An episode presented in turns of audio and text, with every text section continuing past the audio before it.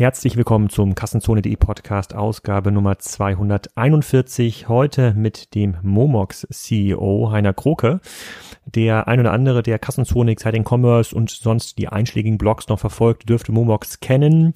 Das ist das führende Portal für den Verkauf von äh, gebrauchten Büchern und auch vielen anderen Produkten explizit keine Elektronik und wie sie zum führenden Portal werden konnten, wie sie die 200 Millionen Euro Umsatz machen, warum sie keine Elektronik machen, hat mir Heiner im Rahmen der K5-Konferenz erzählt. Und äh, das ist eine extrem coole, weil inspirierende Geschichte weil das Geschäftsmodell in sich sehr nachhaltig ist, nur bedingt abhängig von äh, Plattform, gar nicht so, wie man denken könnte, äh, weil man ja sonst alle, die man dazu fragt, sagen, na ja, die kaufen günstig beim Endkunden an und verkaufen dann bei Amazon und eBay. So ist das nicht, die sind ein bisschen schlauer unterwegs und wie genau, das könnt ihr gleich hören. Apropos Akquisekanäle, auch diese Ausgabe wird wieder unterstützt von Shopping24. Die waren fast mein allererster Arbeitgeber. Ähm, ein Teil der Otto-Gruppe ist das. Und die haben mehr als 20 Jahre Erfahrung als Produktsuchmaschinen, arbeiten mit über 1000 Online-Shops in Europa zusammen. Die sind langjähriger Partner von äh, Google Shopping also diesem ähm, Comparison Shopping Service von Google. Und äh, die machen euch hier ein Angebot im Rahmen des Podcasts, was man quasi nicht abschlagen kann. So könnt ihr auch mal profitieren von der Europäischen Kommission, weil die hat ja Google gezwungen, ähm, Google Shopping auch anderen Produktsuchmaschinen zu öffnen. Dadurch entsteht ein Margenvorteil von bis zu 20 Prozent, die das über externe CSS-Partner betreiben. Darüber kann, davon kann man halten, was man will, aber ihr könnt diese 20 Prozent sparen, wenn ihr Google Shopping nutzt und Shopping24 gibt durch dieses Angebot eins zu eins weiter. Für euch ändert sich nichts, ihr behaltet die volle Kontrolle über eure Kampagnen und äh, Shopping24 begleitet euch dort. Ich kann die Zusammenarbeit mit denen nur empfehlen. Die waren nicht nur mein erster Arbeitgeber, sondern da arbeiten auch noch sehr viele Freunde von mir, die man gut vertrauen kann und die wirklich kompetent sind in diesem Bereich. Es gibt, glaube ich, in Deutschland kein Team, was in diesem Bereich, ähm, ähm, also Comparison Shopping Service und auch weitere Akquisekanäle kompetenter ist. Ähm, nicht umsonst arbeiten die auch für große Kunden wie Home24, Otto, Chibo und About You. Also hört euch das mal an äh, und schaut euch das an unter s24.com slash css und dann spart man ein bisschen Geld bei Google. So, jetzt aber erstmal viel Spaß mit Heiner Krug von Momox. Heiner, willkommen beim Kassenzone.de Podcast. Äh, ein ganz besonderer Gast, auf den ich mich schon lange gefreut habe. Ähm, äh, CEO von Momox, ein langjähriger Marktbegleiter, würde ich sagen, der kompletten E-Commerce-Szene. Vielleicht kannst du mal so ein bisschen erzählen, ähm, wer du genau bist und was Momox genau macht bin Heiner Kroke, bin CEO von Momox, ähm, mache das Ganze jetzt schon seit sechs Jahren. Ähm, Momox selber wird allerdings schon 15. Ähm, vor Momox war ich hauptsächlich in der Schweiz, war CEO von Ricardo, Ricardo Westeuropa sozusagen. Das heißt mit äh, Hauptaktivität äh, in der Schweiz, aber auch mit Auktionsgeschäften in Dänemark, in Norwegen, in Griechenland, äh, Österreich haben wir aufgemacht und wieder geschlossen. Äh, und wir haben zusätzlich noch in Dänemark einen Fashion-Marktplatz gekauft, äh, in äh, Italien einen Preisvergleicher gehabt. Ähm, und davor, Ricardo, das war so eine Art Ebay oder ist immer noch so eine Art Ebay der Schweiz, oder? Mhm, genau, das hören die Schweizer sehr, sehr ungerne, ja, weil äh, da ist es eher umgekehrt. Äh, in der Schweiz ist Ricardo bei weitem der Marktführer mhm. ähm, und Ebay ist so der kleine Gegenspieler mit fünf Prozent Marktanteil. Ja, das ist, glaube ich, auch nochmal, das ist, müssen wir vielleicht nochmal einen separaten Podcast aufnehmen, wie das eigentlich passieren konnte, weil das äh, ähm, ist ja in der Plattformzeit eigentlich ein extrem ungewöhnlicher, äh, ähm, äh, ungewöhnlicher Case, dass man es quasi ja. als kleiner äh, Player in Anführungsstrichen schafft, da die Marktposition zu verteidigen. Aber gibt's ja auch im Fall von Amazon, das ist ja in Polen, gibt's da ganz andere Player, als wir mhm. das in Deutschland irgendwie genau. äh, ähm, sehen. Und dann bist du ähm, vor sechs Jahren in die Geschäftsführung von äh, Momox ähm, eingetreten. Mhm und vielleicht kannst du mal so ein bisschen erzählen in ein paar Absätzen, was eigentlich das Geschäftsmodell von Momox ist. Die meisten Leute, ähm, die hier sonst zu Gast sind, verkaufen immer neue Sachen. Das ist ja bei euch nicht der Fall.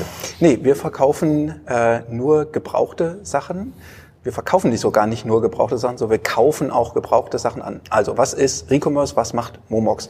Wir kaufen gebrauchte Bücher, CDs, DVDs und Kleidung äh, immer von Privatpersonen an Ähm, checken die, lagern die ein und verkaufen die dann wieder an Privatpersonen. Äh, das Ganze machen wir im großen Stil. Ja, wir kaufen nicht so einzelne Dinge mal an, sondern wir kaufen pro Tag 150.000 Artikel an. Richtig viel. Ähm, und äh, da wir nicht Sammler sind, sondern Händler, äh, verkaufen wir natürlich auch wieder gleich viele Dinge. Wir machen das Ganze hier in Deutschland, Österreich, Frankreich, Großbritannien.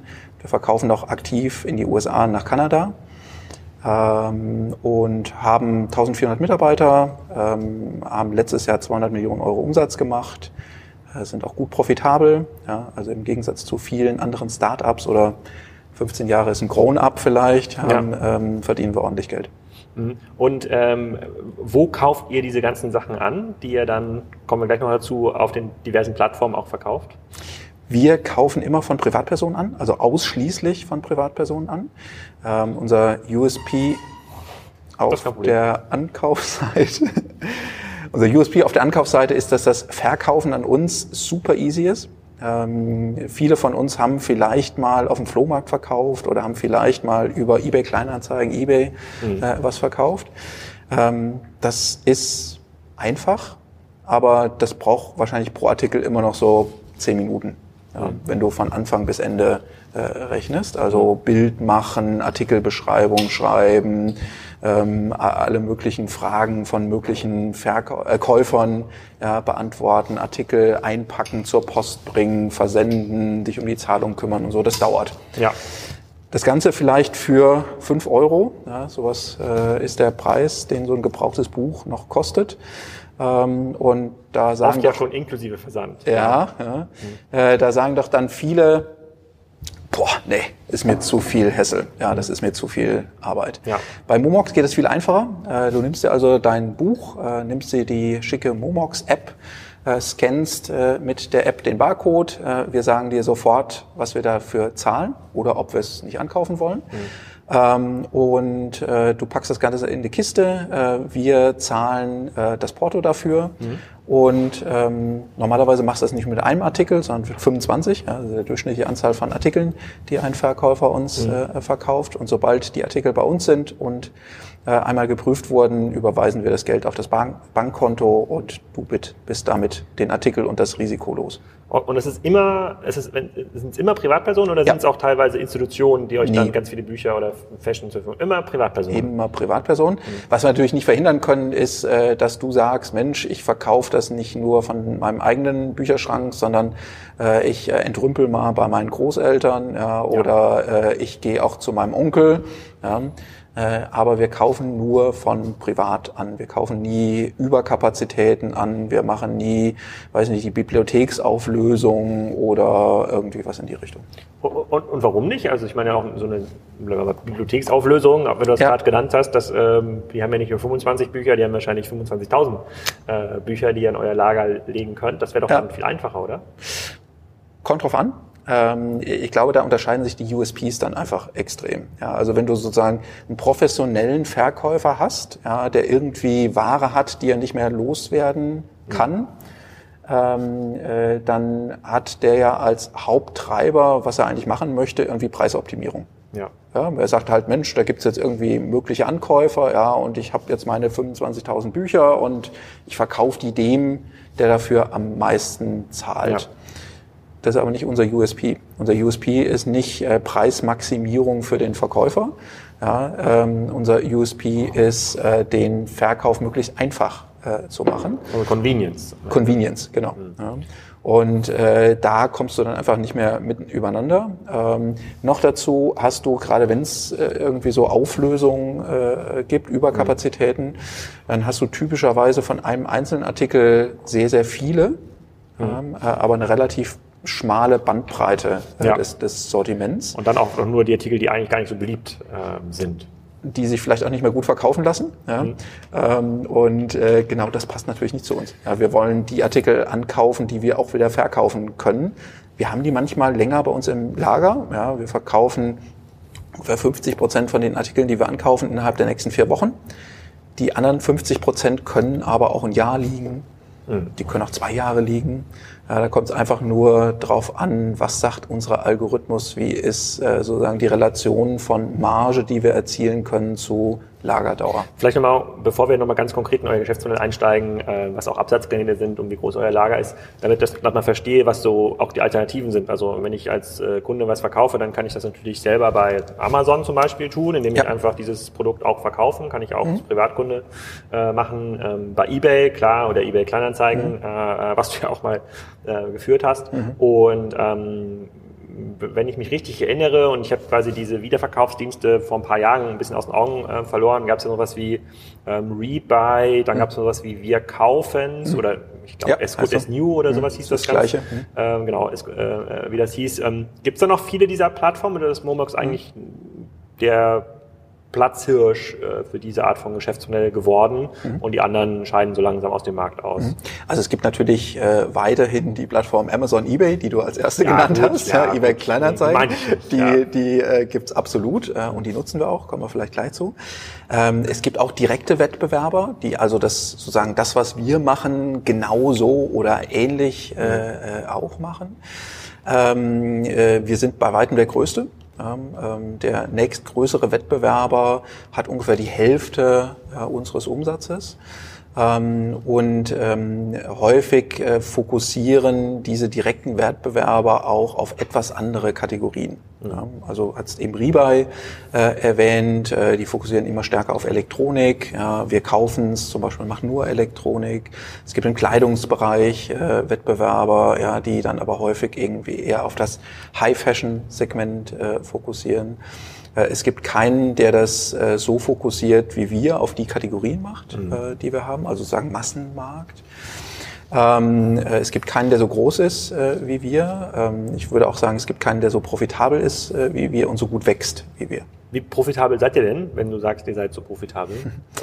Äh, als Händler ist man ja ganz froh, wenn man so einstellige äh, EBIT-Margen hat. Äh, und da haben wir gut einstellige EBIT-Margen. Okay, das heißt Händler für so Gebrauchprodukte Produkte, ähm, gar nicht so schlecht. Also es gibt auf jeden mhm. Fall Wettbewerb. Und kommen wir mal ganz kurz, äh, bevor wir auf den Kunden zu sprechen kommen, nochmal auf die Absatzseite. Ja. Wenn das bei euch im Lager ist, dann habt ihr wahrscheinlich irgendwie nicht drei Buchläden, in denen diese ganzen Bücher äh, verkauft. Wie nee. werdet ihr die Ware wieder los, so schnell vor allem? Mhm.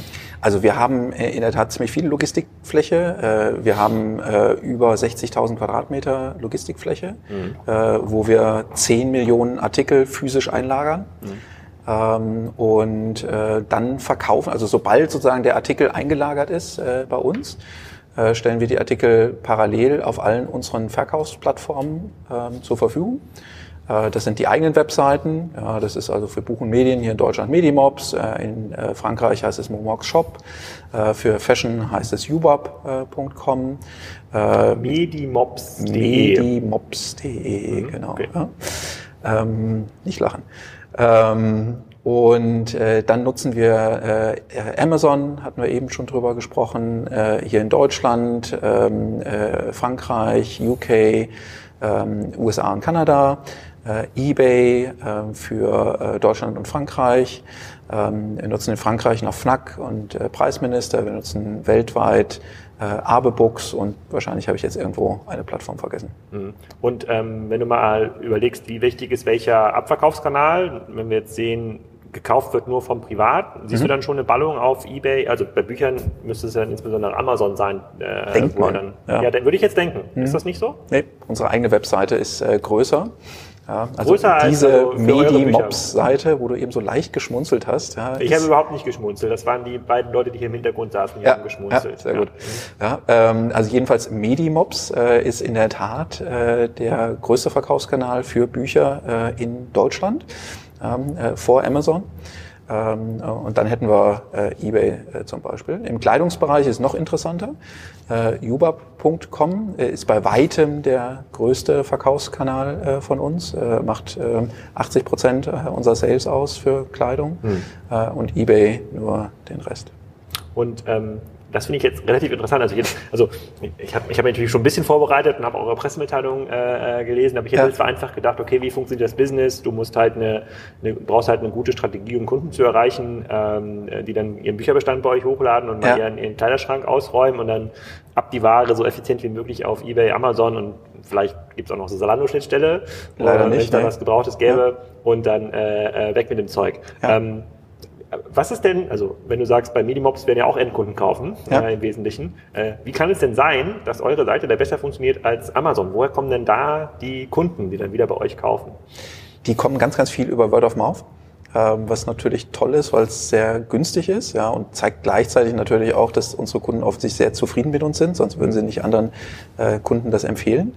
Ähm, und dann treiben wir das Ganze über die äh, normalen Marketingkanäle, die man sich so vorstellen kann. Ja, also Performance Marketing natürlich äh, sehr stark, SEM, äh, Google Shopping, äh, Social. Da gibt's auch das E-Commerce-Buch. Hier, mein Buch gibt's da bei minimobs.de. Natürlich, ja. Äh, warum wunderst du dich? Ja?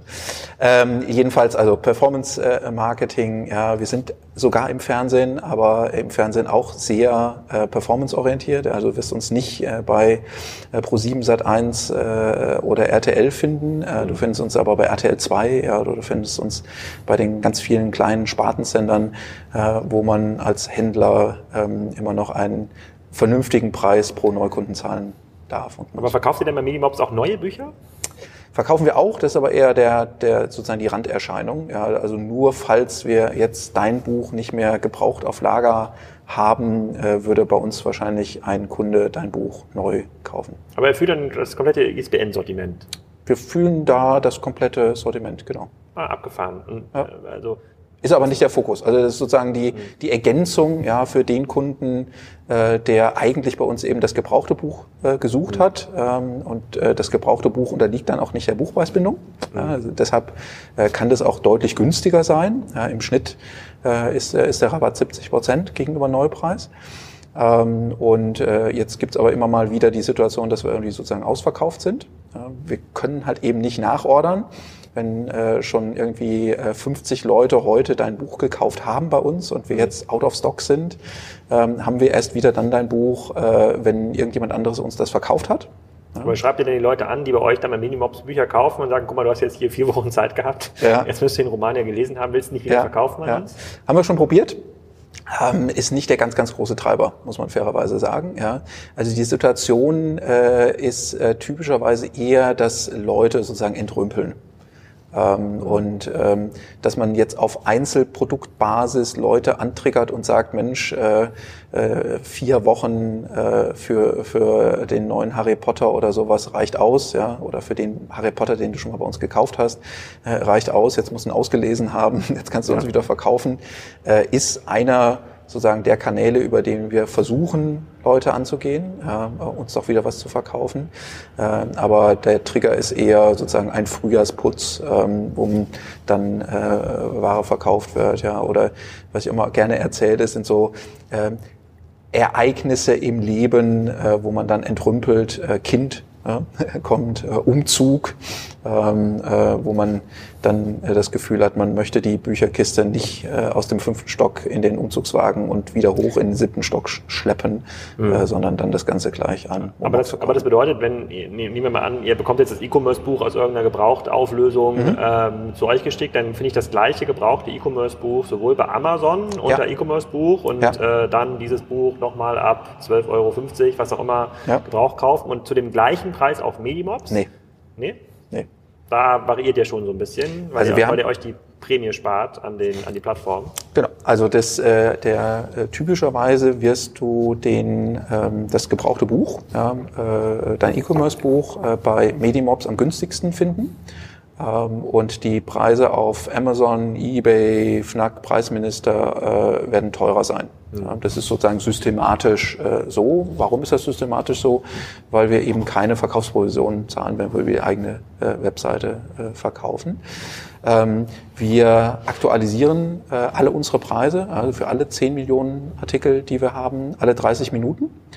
Ähm, das heißt nicht, dass sich alles 30 Minuten der Preis ändert. Ja, der kann auch gleich bleiben. Mhm. Äh, für einen Schnelldreher ähm, äh, ändert sich der Preis häufiger, für einen Langsamdreher wahrscheinlich seltener, weil sich da einfach weniger tut.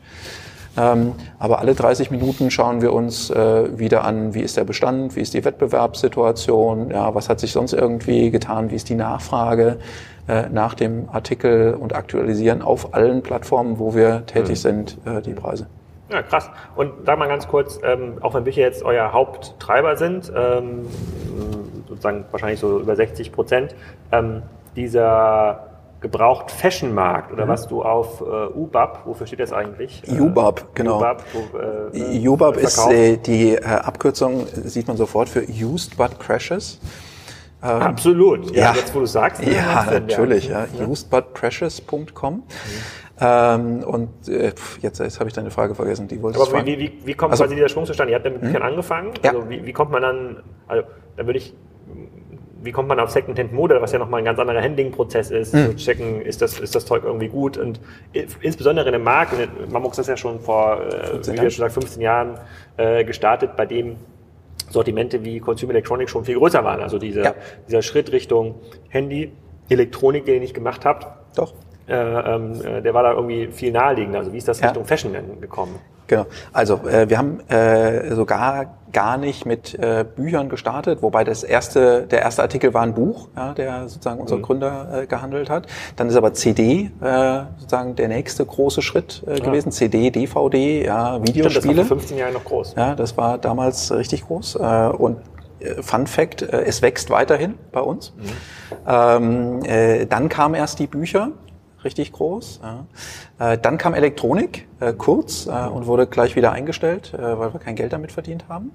Äh, und dann kam gebrauchte Handys Kleidung. und dann aufbereiten, wieder verkaufen, sowas als Elektronik? Genau, also äh, Elektronik, ähm, äh, bevor wir wieder zu Fashion zurückkommen, Elektronik haben wir gestartet, ja, weil auch viele unserer Wettbewerber Elektronik machen und Elektronik mhm. viele Kriterien hat, die äh, dafür sprechen, dass es eine gute Recommerce-Kategorie ist. Ja, es ist katalogisierbar, ähm, äh, man kann Artikel ein eindeutig äh, identifizieren, ähm, ähm, äh, ist alles toll. Ähm, es gibt ein paar Faktoren, die gegen Elektronik sprechen für Recommerce. Ähm, ein, ein wesentliches ist äh, Häufigkeit des An- und Verkaufs. Also ein gebrauchtes Handy hast du alle zwei Jahre, ja. vielleicht alle drei Jahre.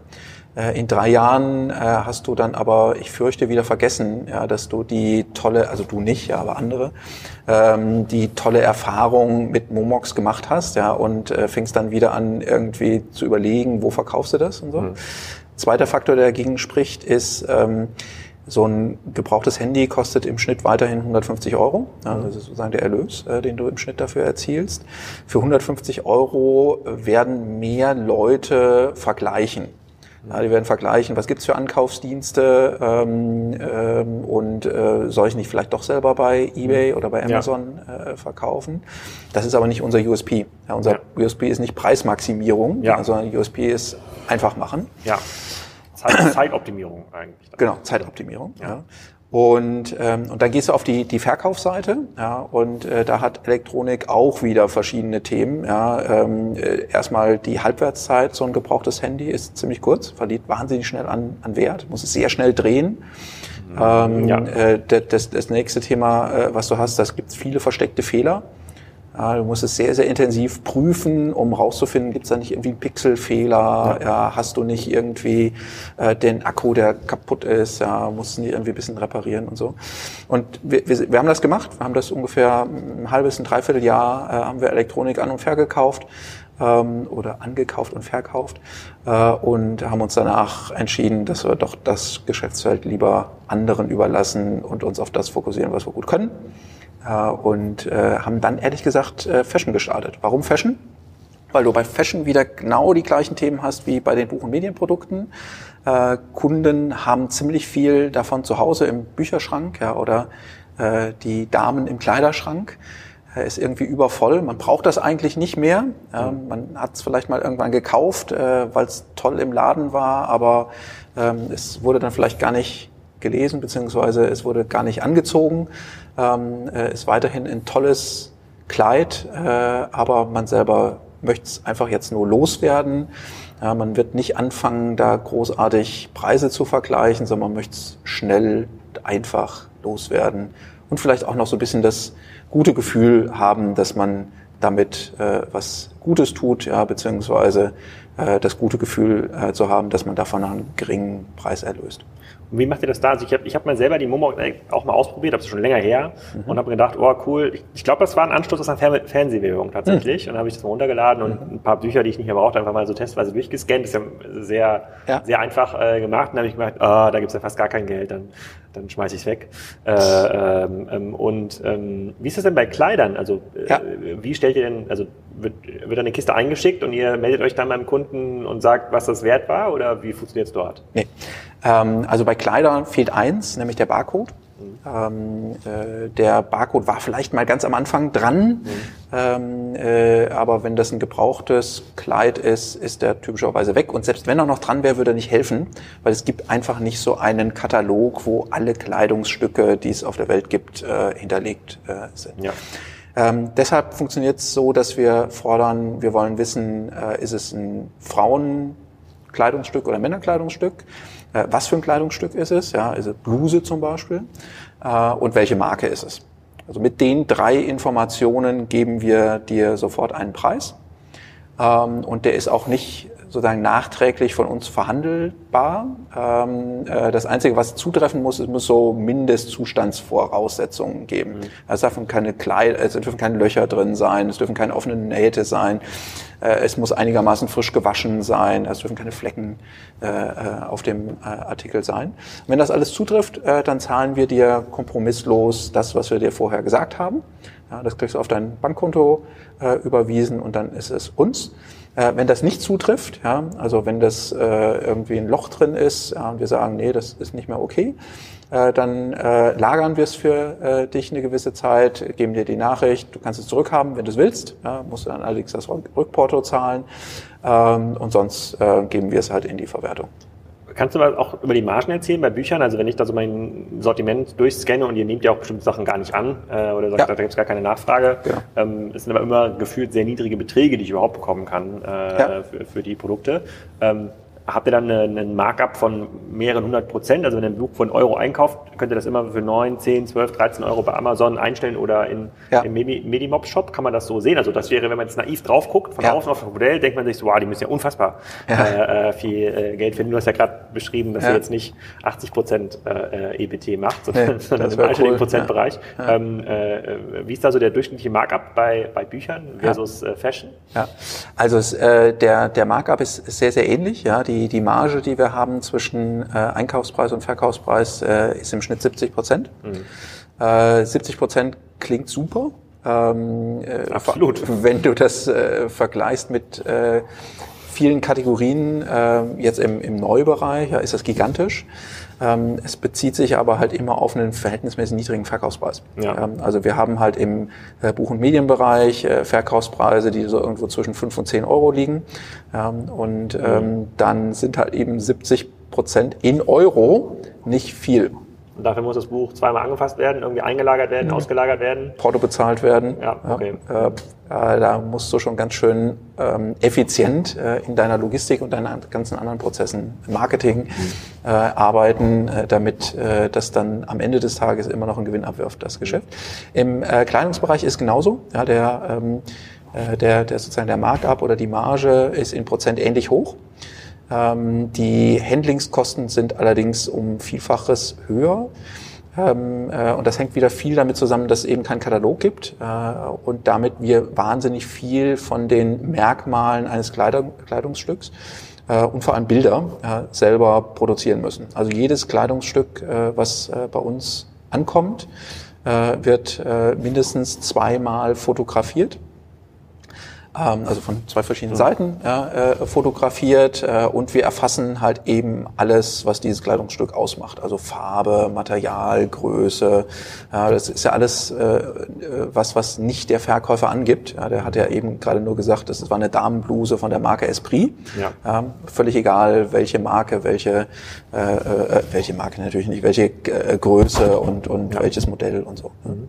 Ich habe hier, ich habe hier so eine äh, Bluse offen von äh, Ralph Lauren auf eurer Was, Webseite. Du hast eine offene Bluse. Nee, ja, hier quasi auf der auf der Webseite habe die mal, hab ah, ich die mal geöffnet. Okay, jetzt habe ich und, verstanden. Und ähm, äh, wenn, kannst du da mal den Prozess beschreiben? Also ich, ich lese das mal vor, die meisten ja. Leute können es ja nicht sehen, du kannst ja. es hier auf dem Laptop mit sehen. Ja. Äh, ist also eine rosa mhm. Bluse. Bla, Damenbluse, mhm. Polo Ralph Lauren, kostet bei euch hier 22,90 Euro 90, äh, plus Versandkosten, ja. äh, gehe ich mal von aus.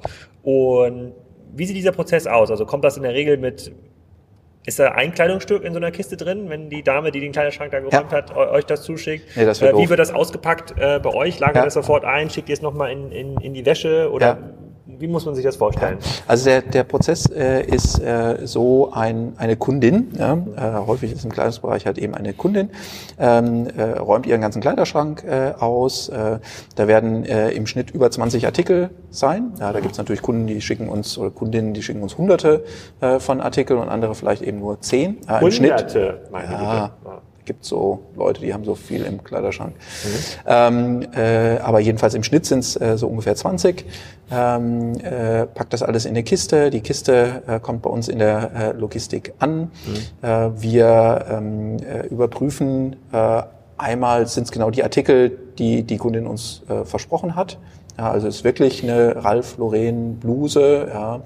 Ähm, äh, dabei kommt auch sowas zum Tragen wie, äh, äh, ist das eine echte Ralph Lauren Bluse oder ist die, sag mal, aus der Türkei vom Flohmarkt? Ähm, äh, das äh, nächste, was äh, alles geprüft wird, sind äh, Größe, ja, Größe laut Etikett. Äh, wir messen die auch wirklich äh, nochmal, weil da unterscheiden die Marken sich halt auch schon mal, wie, sogar, wie, wie gut sozusagen das Etikett mit den wirklichen Dimensionen des Artikels übereinstimmt. Ja, wir nehmen Farbe auf, wir nehmen die Materialien auf. Ähm, wir, wir beschreiben den Artikel nochmal etwas äh, genauer. Ja. Also all die Dinge, die du jetzt äh, da bei dem bei den Artikelmerkmalen mhm. äh, sehen kannst. Und das ja. hier unten quasi die Artikeldetails. Genau, ja, oder wenn du jetzt noch etwas weiter runter scrollst, ja, dann ja, da, da, haben wir jetzt gerade da, da haben wir, Genau, da aber haben wir sonst kein... Also, äh, du hm? quasi jedes Kleidungsstück fotografieren. Also das ja. ist wirklich diese... So, genau. Also, also jedes, jedes einzelne Kleidungsstück äh, wird, wird fotografiert. Ja, bei, bei der Bluse hier haben wir die jetzt auf einer Puppe fotografiert. Ja, es gibt andere Kleidungsstücke, die werden halt eben auf einem Tisch liegend äh, fotografiert. Ja, mhm. Schuhe werden nochmal anders äh, fotografiert. Und äh, danach wird der äh, Artikel ähm, äh, nochmal äh, verpackt, ja, damit er eingelagert äh, werden kann. Äh, und äh, sobald er eingelagert ist, äh, schaltet dann parallel auf eBay und auf unserer eigenen Seite jubab.com. Wie viele Minuten verbringt dann so ein Mitarbeiter für diesen Prozess? Auspacken, prüfen, ja, das, das, Artikeldetails, das Foto? Kann ich, genau, das kann ich hier so nicht genau sagen. Ja, das hängt natürlich auch mal ein bisschen von dem Artikel ab. Ja, jetzt fotografieren auf Puppe ist deutlich aufwendiger als fotografieren äh, auf einem äh, Tisch. Ähm, ja, aber ich meine, ich, ich, jetzt mal mitzurechnen, also ich versuche das ein bisschen zu verstehen. Bei Büchern verstehe ich das, wenn man viel automatisieren kann und man jetzt nichts ja. auf die Puppe aufziehen kann, aber ja. bei so einem Produkt, gehen wir mal davon aus, du hast hier 70 Prozent, äh, und ihr reden hier über Fotopreise, ja, ja. 70 Prozent Markup, das sind dann vielleicht, ähm, lass es mal, 14 äh, Euro sein, ja. so, die da sozusagen Spreads sind zwischen Einkaufspreis und äh, Verkaufspreis. So für 14 Euro das Ding auszupacken, zu prüfen, das muss ja quasi jetzt eine Person, die das mhm. anfasst, Absolut. zu fotografieren, dann ja. noch irgendwie in die Kiste zu packen. Also das erscheint mir also, das kann ich mir gar nicht erklären, wie man damit Geld verdienen soll. Für Bücher Tja. verstehe ich das über die ja. Masse, aber du sagst ja. auch, dass ihr mit dem Fashion-Sortiment Geld verdient. Naja, also über, über die Masse verdient man auch kein Geld, ja, wenn man an jedem einzelnen Artikel kein Geld das stimmt, äh, ja, verdient. Punkt, ja. ähm, äh, also das, das hilft nicht. Aber in der Tat, das ist die große Herausforderung, ja, dass wir alle unsere Prozesse so effizient machen, äh, dass wir bei jedem einzelnen Artikel einen positiven DB4 haben. Wobei stimmt nicht, ja, es muss natürlich nicht jeder einzelne Artikel der DB4 haben, aber es muss im Schnitt ja. äh, der DB4 äh, äh, zutreffen, weil auch wir machen Fehler im Ankauf, ja, ja, wo wir dann halt eben für einen Artikel irgendwie zu viel zahlen, ja, oder wo wir dann äh, über die Zeit merken, Mensch, äh, die die Bluse, ja, die verursacht dadurch, dass wir sie eben auf der Puppe fotografieren, eben doch höhere Kosten, ja, weil die Produktivität äh, des, des Mitarbeiters äh, eben nicht bei äh, 60 äh, Bilder pro Stunde liegt, sondern bei Bluse vielleicht nur bei 30 ja. ja. und das alles berücksichtigt werden muss. Aber genau diese ganzen Faktoren, ja, die berücksichtigen wir äh, bei der Preisfindung, äh, vor allem im Ankauf natürlich, weil da können wir es steuern. Ja, und auf der Verkaufsseite äh, starten wir äh, dann halt eben mit einem Preis und ähm, äh, iterieren dann über die Zeit zu dem Preis, äh, zu dem hinterher mal jemand kauft. Und ihr zeigt jetzt zum Beispiel auf dieser Artikel-Detailansicht jetzt nicht den Vergleichspreis an. Das würde ich immer sagen, das muss ja mega Hebel sein, wenn man irgendwo rausfindet, zu welchem Preis wurde diese Bluse ja. bei Salando oder Otto oder wo auch immer ja. äh, verkauft. Geht das nicht? Also gibt es diese Daten nicht? Weil das wird doch ein, ich, ich weiß nicht, was der normale äh, Polo. Ich frage mal hier in den Raum herein, so eine Polo Ralph Lauren Bluse, was zahlt man hm. dafür, wenn man die bei Salando, Piken Kloppenburg und Co. kauft? Ah, da sehe ich 80 Euro, wird da genannt. Nein.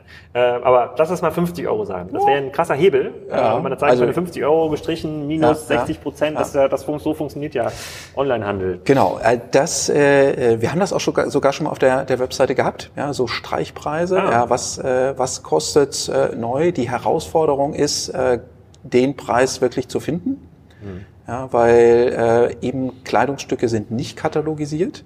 Ja, du kannst jetzt äh, nicht ganz, ganz einfach sagen, äh, diese rosa Bluse gab es vorher bei Zalando für den und den Preis. Ähm, und dann kommen relativ schnell die Wettbewerbshüter und sagen, das ist ja alles, das stimmt ja gar nicht. Ja, ah, ähm, okay. äh, ihr betrügt hier, äh, wenn ihr hier einen Streichpreis von 80 Euro angebt. Ähm, und äh, das stimmt ja gar nicht. Ja, die Bluse hätte vielleicht auch einen ganz anderen Preis bei Zalando ja. oder wo auch immer. Ja, ja. Aber zum Beispiel gefühlte Originalpreis, irgendwas äh, kann man da ja. Ja, gefühlte Originalpreis ist wahrscheinlich nicht hart genug. Ja, okay. ähm, äh, das, ähm, ah, okay, das ist, gut, die, die Herausforderung ist in der Tat da, die Daten zu erheben bei Artikeln, äh, die nicht katalogisierbar sind und wo du nicht irgendwie so einen eindeutigen Identifier hast, ja, wo du jetzt zu irgendwelchen anderen Plattformen gehen könntest und da den Preis. Und sind die Kunden, die bei ähm, Uber kaufen, sind das auch die Kunden, die an euch verkaufen oder sind eigentlich komplett getrennte Welten? Ist die Schnittmenge gar nicht so groß? Nee, die, also es gibt natürlich Kunden, Kundinnen, die beides machen, mhm. ja, kaufen und äh, verkaufen. Äh, die Schnittmenge ist aber bei weitem nicht 100 Prozent. Ja, die Schnittmenge ist eher so in der Größenklasse 30 Prozent mhm. äh, zwischen denen, die sagen, beides machen und die, die nur kaufen oder die nur verkaufen. Und ist der Traffic-Zustrom diese Seite auch Mundpropaganda und dann ein bisschen SEO, SEA? Ähm, äh, wenn wir jetzt bei Fashion sind, ja, da ist äh, die Momox-Seite, die macht eben beides. Ja, die macht äh, Buch und Medien und äh, Kleidung. Da profitiert also Kleidung sehr stark davon, mhm. dass wir einfach über 15 Jahren äh, sehr, über 15 Jahre äh, sehr, sehr viele Kunden, äh, auch sehr loyale Kunden äh, gewonnen haben, die bei uns immer wieder verkaufen, die dann irgendwann gesehen haben, Mensch, äh, geht nicht nur ähm, Bücher, sondern eben auch äh, Kleidung. Mhm. Ähm, und auf der Verkaufsseite UBAP, ähm, äh, da ist sehr viel Mundpropaganda in der Tat, ja, äh, aber auch alles andere, was ich eben beschrieben hatte. Also Fernsehwerbung, ja, UBAP, äh, sind wir im Fernsehwerbung, wir sind sehr stark eben in äh, Social-Kanälen, SEM, ähm, Affiliate, alles das, was du auf der Performance-Seite haben kannst. Wie groß ist der Anteil äh, in Deutschland von den 200 Millionen? Es ist ungefähr 60 Prozent. Und wie groß schätzt du den Markt für Recommerce in Summe ein, für diese Sortimente, also insbesondere für Fashion und äh, Bücher? Ähm, einige hundert Millionen. Ja. Also wir haben äh, ähm, ach so, äh, äh, Fashion hast du auch noch dabei gepackt. Ui, nee, da sind, ja. da sind wir äh, bei, bei Milliardenbeträgen. Äh, weil, ja. weil du dann diesen ganzen Second-Hand-Markt, der heute wahrscheinlich noch im Wesentlichen lokal gehandelt wird, mit dazu zählst? Ja, weil ich sage, ähm, es, es gibt sozusagen ähm, ganz viel Markt, der jetzt noch gar nicht stattfindet. Mhm. Ja, also ähm, ich glaube, wir, äh, also der, der Neumarkt ja, ist, ist zig Milliarden äh, groß. Ja, und ähm, man, man geht davon aus, dass ungefähr so zehn Prozent davon äh, eigentlich Secondhand sein könnte, äh, wenn die Kunden einfach nur einfache Art und Weise haben könnten, indem sie äh, verkaufen. Ja, und wir generieren typischerweise einen einen äh, Markt, der vorher gar nicht so existiert hat. Also es ist nicht so, dass wir mit dem Geschäftsmodell, was wir betreiben, ja, hauptsächlich im Wettbewerb mit den anderen äh, Recommerce-Anbietern äh, stehen oder dass äh, wir den, den Markt irgendwie von, von eBay beziehungsweise von Amazon, eBay Kleinanzeigen oder so wegnehmen, äh, sondern dass wir Ware, die sonst weggeworfen worden wäre, ja, oder die vorher vielleicht in einen Altkleidercontainer gegangen äh, ist, eben in einen zweiten Kreislauf führen. Ihr kreiert einen Markt. Das ist erstmal ein sehr, sehr positives äh, sozusagen positiver Aspekt für das Geschäftsmodell. Mhm. Aber ist es dann nicht naheliegend, mit den Otto, Salandos und Co. zu kooperieren und äh, zu sagen, komm, ähm, Kunden, die jetzt das Sommerkleid gekauft haben, ja. denen schreiben wir Ende des Sommers nochmal eine persönliche E-Mail und vielleicht könnt, dürft ihr die auch senden im Rahmen von so einem ja. Kooperationsdeal. Äh, um die aufzukaufen, weil dann wird aus Landos Sicht oder Ottos Sicht der Kleiderschrank leerer, dann kaufen sie vielleicht ja. wieder äh, dort ein und kriegen bei euch vielleicht den Verkaufspreis plus 10% als Gutschein, ja. whatever. Ja. Äh, solche Sachen gab es doch bestimmt schon mal und habt ihr bestimmt mal ausprobiert. Macht ihr sowas? Ja, machen wir nicht. Ja, äh, liegt äh, nicht nur an uns. Ähm, äh, äh, Zalando Wardrobe ähm, ist ja eigentlich genau die Idee, ja. ja dass äh, Zalando das selber versucht oder selber macht. Ja. Und ähm, klappt das nach deiner Beobachtung? Ich kann es schlecht beurteilen. Ja. Zalando ist da sehr verschwiegen äh, mhm. darüber, wie äh, gut das äh, funktioniert. Äh, Zalando ist auch sehr verschwiegen darüber, äh, wo sie eigentlich die Ware, die sie über Zalando Wardrobe ankaufen, dann wieder verkaufen. Also irgendwie nur auch in Wardrobe weiß ich nicht. Ähm, ähm, ich kann dazu wenig sagen. Wir hatten vor äh, einem Jahr auch äh, auf der K5 ja, gehört, dass Zalando das äh, sehr stark pushen möchte. Ähm, ich habe es jetzt noch nicht so gesehen, aber dadurch, dass Zalando keine Zahlen veröffentlicht, kann ich das auch leider nicht beurteilen. Also ich, ich verstehe das schon, sozusagen, dass man das als Geschäftsmodell sieht, aber mm, der, der Markt von About für About You und Zalando im Bereich Neuprodukte allein durch diese ganzen äh, Konsolidierungseffekte aus hm. dem stationären Markt ist ja viel größer. Da würde ich mich jetzt ja nicht darum kümmern, dass ich noch irgendeine Lagerhalle aufbaue, wo dann Leute ja. äh, gebrauchte Sachen auspacken und die abfotografieren. Da ja. fällt mir so ein Kooperationsdeal irgendwie viel, äh, das macht ja viel mehr Sinn, weil wenn ich da auf dein Business draufschaue, schaue, naiv von draußen, dann müsste ja derjenige gewinnen, der am effizientesten Bücher oder Fashion mhm. in eurem Sinne ähm, verwerten kann, mhm. so und diesen Algorithmus natürlich auch steuert, mhm. damit man diese Abgabekanäle, damit man auch überall noch mal ein paar Cent äh, mehr rausholen kann. Das ist ja ein reiner Skalenwettbewerb. Mhm. Sozusagen. Und ihr sagt, du sagst, ihr seid schon doppelt so groß wie der Nachfolger mhm. und insbesondere beim Thema Bücher und äh, Fashion auch schon mhm. ähm, relativ gut aufgestellt. Ich, seid ihr auch in diesem Luxusbereich, in dem so ein Vide und Vogue oder Co. unterwegs sind, auch aufgestellt? Oder ist das etwas, was ihr eigentlich ausblendet? Das, das, das blenden wir deshalb aus, äh, weil das doch eher ein Nischengeschäft ist. Ja. ja ähm, wir sind sozusagen sozusagen äh, die Plattform für äh, den Normaldeutschen ja, oder für den Normalkunden in Europa und der hat halt ganz selten irgendwie ein Hermes-Tüchlein oder eine Gucci-Tasche äh, zu Hause stehen und häufiger halt eben. Naja, wenn es oft genug gebraucht in Umlauf kommt, dann äh, können sich vielleicht bald ein paar mehr Leute leisten. Absolut, ja. ja. Äh, aber ich sag mal, Herr oder Frau äh, Deutsch hat halt typischerweise eher eine Esprit-Bluse oder eine hilfige Hose. Ähm, mhm. Und äh, das sind halt eben die Kunden, die wir primär adressieren und die Produkte, die wir äh, adressieren. Zurückkommen nochmal auf die, die Frage oder die Anmerkung zu äh, Otto und Zalando. Herzliche Einladung äh, von hier. Wir stellen gerne als Kooperationspartner bereit. Aber generell würdest du sagen, dass diejenigen, es hören ja relativ viele Händler und Hersteller zu, diejenigen, die heute eigentlich in diesem Sortimentsbereich verkaufen, Bücher sind es wahrscheinlich jetzt nicht so viele, die zuhören, Fashion werden schon einige sein. Äh, sagst du, könntet ihr ein Partner sein, um da so eine Anstoßkette ein paar Wochen nach dem Kauf oder ein paar Monate nach dem Kauf nochmal zu initiieren und im Rahmen von solchen Gutscheindeals, Payback-Deals, ähm, da den, den Kunden nochmal reinzuholen und mit diesem, mit diesem Hintergrund ja. äh, sinnvolle Verwertung und nichts wegschmeißen, das ist ja, passt ja total äh, zum, äh, zum Zeitgeist. Woher kommt denn aber euer ähm, Wachstum? Ihr wächst ja dann ganz ordentlich, also mhm. deutlich zweistellig sicherlich im Prozentebereich. Äh, ich habe jetzt nicht nachgerechnet, ja. mhm. ähm, aber muss ja irgendwo 20 Prozent plus sein, je nach, je nach plus, Jahresbetrachtung. Ja. Mhm. Ähm, Woher kommt denn das Wachstum? Sozusagen könnt ihr jedes Jahr nochmal 20 Prozent Markt kreieren, in Anführungsstrichen, oder gibt es dann doch nochmal über neue Sortimente oder ähm, noch weitergehende Geschäftsmodelle ähm, Bereiche, wo ihr nochmal wächst? Mhm. Also ähm, na, natürlich wachsen wir in den neuen Märkten beziehungsweise in den neuen Segmenten für uns äh, nochmal deutlich über dem, dem Durchschnitt. Äh, also neues Segment ist Fashion für uns, äh, neuer Markt ist vor allem Frankreich äh, für uns, wo wir stärker wachsen als sozusagen der Momox-Schnitt. Äh, Wie ist denn die Domain in Frankreich? Mit was tretet ihr auf? Also Momox FR, ja, okay. äh, momox.fr äh, für den Ankauf und momox-shop.fr für den äh, Verkauf. Mhm.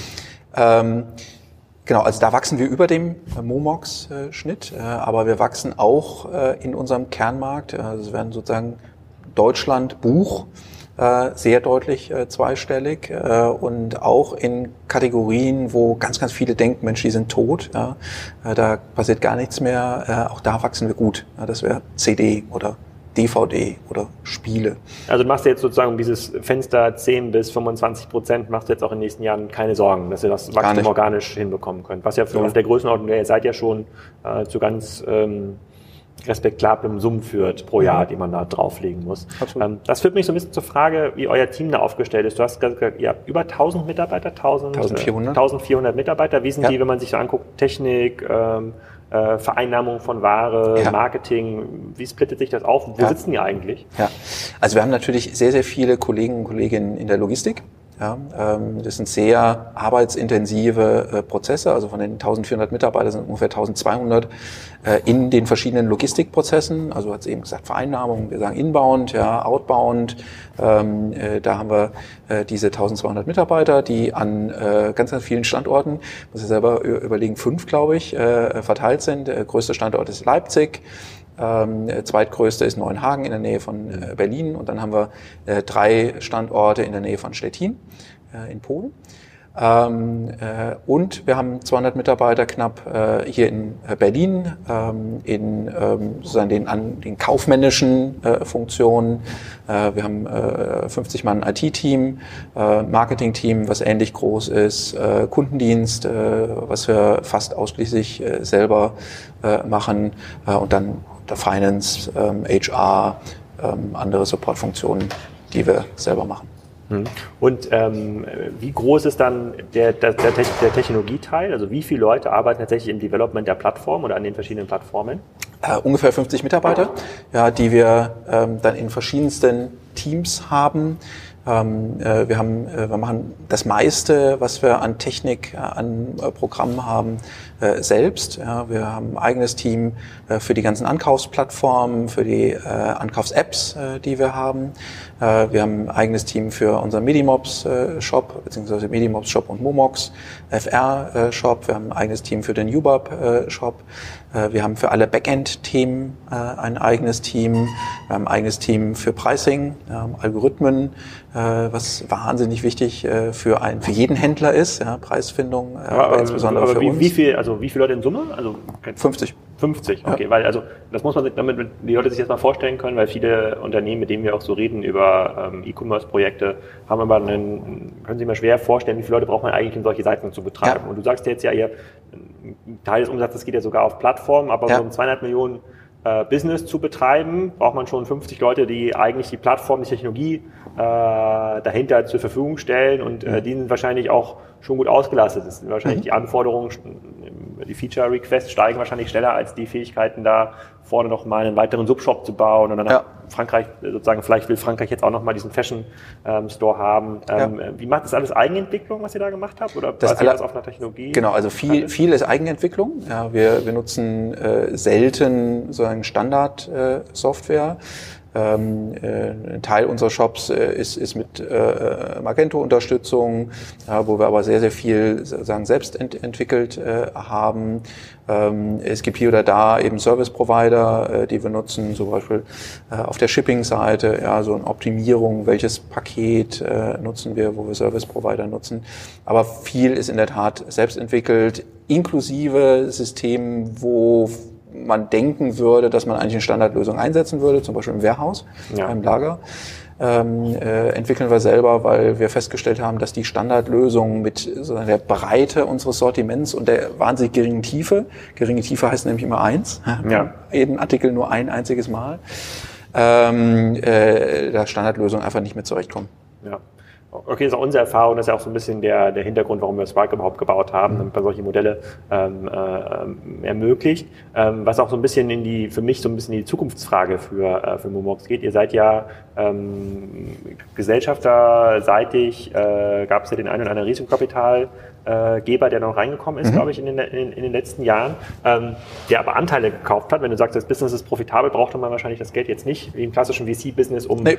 äh, um da irgendwie nochmal einen neuen Markt zu kaufen, sondern das war tatsächlich klassisches Private Equity ja. äh, ähm, äh, Geschäft. Kannst du da ein bisschen was darüber sagen, wie, wie das irgendwie weitergeht? Also ja. gibt es gibt's ein, gibt's ein natürliches Ende für das Modell? Also wird das irgendwann angedockt an den Otto, Salando, whatever? Oder, oder glaubst du, nee, das kann auch in sich geschlossen eine Milliardenkompanie werden? Das ist auf der Zeitachse muss man gucken, wann das, äh, äh, wann das passiert, weil mhm. diese äh, Skaleneffekte äh, eigentlich immer noch attraktiver werden von Jahr zu mhm. Jahr und es für jeden weiteren Markteinsteiger damit fast unmöglich wird, euch zu schlagen, in mhm. euren Kernsortimenten zumindest.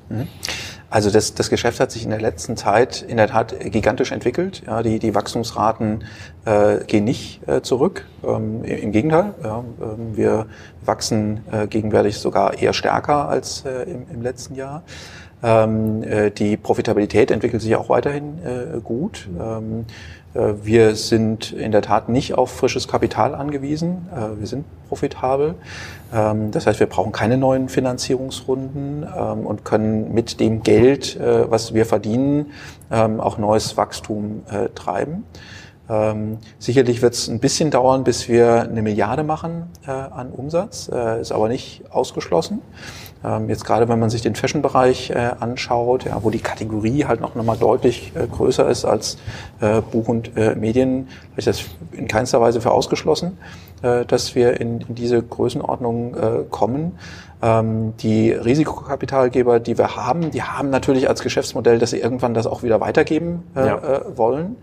Ähm, äh, das ist aber, äh, wenn man äh, sich anschaut, wann jetzt der letzte eingestiegen ist, ähm, das ist Verdane, sicherlich noch ein langer Zeitraum, ja, den, den Sie da als, als Investmenthorizont vor sich haben.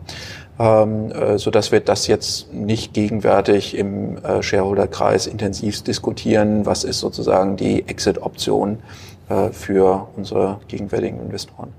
Okay, dann vielleicht noch eine letzte Frage, weil das viel auch unsere Kunden interessiert. Ähm, wenn ihr 1200 Leute habt, davon äh, 1400, davon 1200 in, in, in der Logistik, werdet ihr auch in der, im Kernbereich, in der Verwaltung in Anführungsstrichen, mhm. äh, äh, jedes Jahr äh, sicherlich ein, na, nicht ein paar Dutzend, aber schon signifikant Leute einstellen. Absolut. Habt ihr Probleme, die zu heiren oder zu finden? Oder sagt ihr, nee, ihr habt so ein cooles Brand und so eine coole Recruitment-Strategie, da kommen eigentlich immer genug? Das wäre jetzt auch die Gelegenheit, ja. falls du hier im Podcast jemanden erreichen willst, äh, den aufzu, aufzurufen. Ja, ähm, also wir sind, wir sind in Berlin. Ja, in Berlin ist äh, der ähm, Stellenmarkt durchaus sehr kompetitiv. Mhm. Ähm, also wenn ich jetzt behaupten würde, wir haben keine Herausforderung, die richtigen äh, Kollegen zu finden, dann wäre das glatt gelogen. Ja. Ähm, wir haben äh, durch unser Wachstum viele offene äh, Positionen, viele offene Möglichkeiten bei uns. Natürlich stark in der IT, aber auch im, im Marketing äh, oder in anderen äh, Supportfunktionen, HR, ja, Recruiting. Ja, wir sprechen darüber, neue Kollegen zu finden. Was braucht man dafür? Äh, erstmal die Kollegen, die die neuen Kollegen finden. Mhm. Ähm, ähm, und äh, da haben, haben wir in der Tat äh, viele ähm, äh, Möglichkeiten, äh, Momox äh, zusammen mit uns weiterzuentwickeln äh, und sind da äh, sehr aktiv äh, überall auf der Suche. Mhm. Okay, also du sagst, die Herausforderungen sind schon da, aber für euch bisher relativ gut lösbar. Aber viele ja. andere, wenn jetzt hören, oh, ich brauche 50 Leute in der IT aufbauen, dann nochmal 50 okay. Leute, das ist so, ja. das ist so, aber die, die Herausforderungen habt ihr gar Ich sag mal, in der Größenordnung denken wir nicht, ja. ja. Äh, wir, wir denken jetzt nicht 50 Mitarbeiter neu in der IT, ähm, aber wir, wenn man bei uns auf die Webseite geht, stellt man fest, da sind in der Tat einige äh, Positionen, die offen sind, ja, und äh, wenn wir jemand Cooles äh, im Markt äh, treffen äh, und wir haben vielleicht nicht gerade die passende Aufgabe, dann äh, findet man sich vielleicht trotzdem mal zum Gespräch. Vielleicht noch, das ist noch im Vorfeld der Podcast-Diskussion aufgekommen äh, zu dir.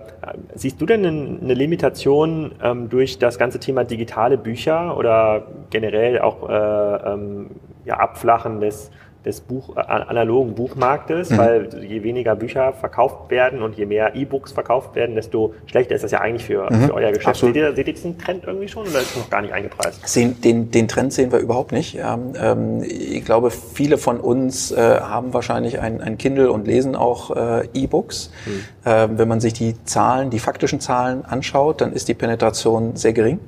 Ja, sie liegt so um die fünf Prozent. Äh, fünf Prozent der heute neu verkauften Bücher sind E-Books, 95 Prozent sind physische Bücher. Mhm. Die Penetration entwickelt sich auch nicht dramatisch äh, hin zum E-Book. Es gab sogar letztes Jahr eine negative Entwicklung. Es wurden letztes Jahr weniger ähm, E-Books als das Jahr davor verkauft. Interessant, ja, aber ist so. In Europa oder weltweit? Das waren jetzt deutsche Zahlen. Okay.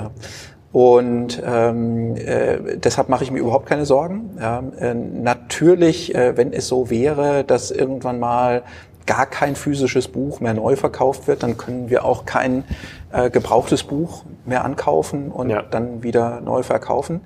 Ähm, aber das ist, wenn überhaupt, dann ein sehr, sehr, sehr, sehr, sehr, sehr langfristiger Trend und nichts, was uns die nächsten 10 oder 15 Jahre aktiv beschäftigen wird. Das hört man auch gerne. Starkes Wachstum, Profitabilität, kriegt äh, genug Mitarbeiter. Nicht jeder Podcast-Gast hat, äh, kann diese Kriterien so ähm, erfüllen. Ähm, wir verfolgen das ähm, aufmerksam weiter. Ich hoffe, wir müssen nicht nochmal fünf Jahre nach Start des Podcasts warten, dich nochmal hier zu Gast äh, äh, ähm, zu haben. Und äh, vielleicht kriegen wir nochmal irgendeinen Sidekicking zum Thema eBay versus Ricardo äh, in, der, in der Schweiz. Vielen Dank, Anna. Danke dir. Ich hoffe, es hat euch gefallen und ihr werdet jetzt auch mal mit der Momox-App euren Bücher Bücherschrank abscannen und schauen, ob ihr ein bisschen was verdienen könnt über diesen Service. Oder ihr schaut euch mal die Endkundenseiten von äh, Momox an. Auch eine sehr spannende Erkenntnis, die ich dort gesammelt habe in dem Podcast, dass man nicht alles über Amazon und eBay verkaufen muss oder sollte. In der nächsten Folge könnt ihr euch anhören, was Ernst Trapp, der CEO von EMP, zu erzählen hat, warum es möglich ist, in der Nische mit coolen T-Shirts von Bands und ähm, Serien zu überleben, nicht nur zu überleben, sondern groß und erfolgreich äh, zu wachsen.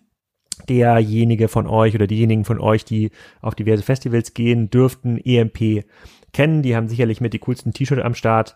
Ähm, und da kann man auch wieder ein bisschen was lernen, dass man nicht immer von Amazon und eBay abhängig sein äh, muss. Wir haben schon ein paar weitere Folgen im Kasten. Unter anderem ähm, haben wir uns schon angeschaut den Ralf Dümmel von naja, die meisten von euch kennen Ralf Dümmel vielleicht von ähm, Die Höhle der Löwen, aber seine Firma heißt DS Pro. Da hat er so ein bisschen erzählt, wie er eigentlich sein Brot und seine Miete verdient. Dann Christoph Herz von Visonex slash Celexon war schon im Podcast und äh, dann haben wir noch eine Spezialfolge über eTravely. Das ist die Maschine, die Google und Co. den ganzen Flugmaschinen, Flugsuchmaschinen-Content liefert. Äh, kommt aus Schweden, haben wir auch aufgenommen. Also spannende Nischenthemen und Themen, von denen man sich einiges abschauen kann, wenn man in der Plattformökonomie überleben will. Und bevor jetzt alle den sehr schönen sonnigen Sonntag noch genießen, vergesst bitte nicht bei unserem Podcast Sponsor vorbeizuschauen, Shopping24, wenn ihr bei einer Google Produktsuche etwas sparen wollt, s24.com slash css ist auch in den Show Notes verlinkt.